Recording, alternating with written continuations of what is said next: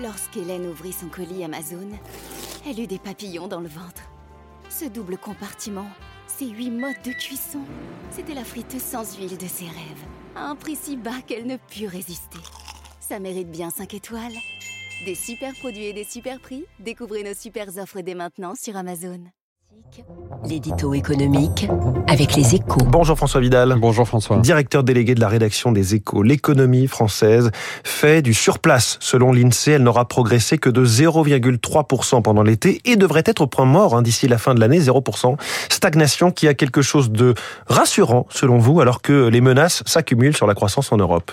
Ce ne sont pas des bonnes nouvelles hein, qu'apporte la note de l'INSEE, c'est certain. Mais oui, on y trouve quand même des, des motifs de consolation car dans un monde qui s'achemine doucement mais sûrement vers une récession, la France devrait parvenir à maintenir la tête hors de l'eau.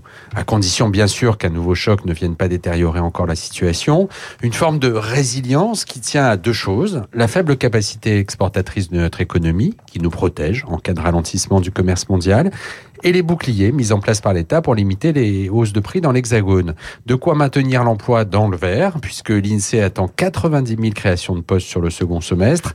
C'est deux fois moins que sur les six premiers mois de l'année, mais à fin décembre, il y aura quand même un million de Français au travail en plus par rapport à fin 2019. Alors cela dit, 2023 s'annonce quand même très morose, hein, ce qui pourrait remettre en cause l'objectif de croissance d'un pour affiché par Bercy. Oui, c'est ce que disent à, demi-mot les experts de l'INSEE. Hein. En, en, fait, sauf nouvelle crise majeure ou coupure d'électricité massive pendant l'hiver, tout dépendra du moral des Français.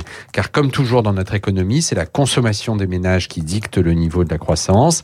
Et ce qui se dessine, c'est un tassement des dépenses lié à une augmentation sensible de l'épargne. Dès la fin de cette année, le taux d'épargne devrait remonter à plus de 17% du revenu disponible, un niveau très élevé. En clair, les Français préfèrent faire le dos rond, une prudence logique face à la montée des incertitudes, mais dont les effets procycliques sur une activité déclinante sont redoutables. Merci François Vidal. La une de votre journal Les Échos ce matin, c'est cette plongée au cœur d'un EDF en, crise. Huit pages spéciales hein, dans Les Échos week-end. Il est 7h12, la crise pour le monde alimentaire et les pompes à essence à sec en ce moment. On en parle dans 30 secondes.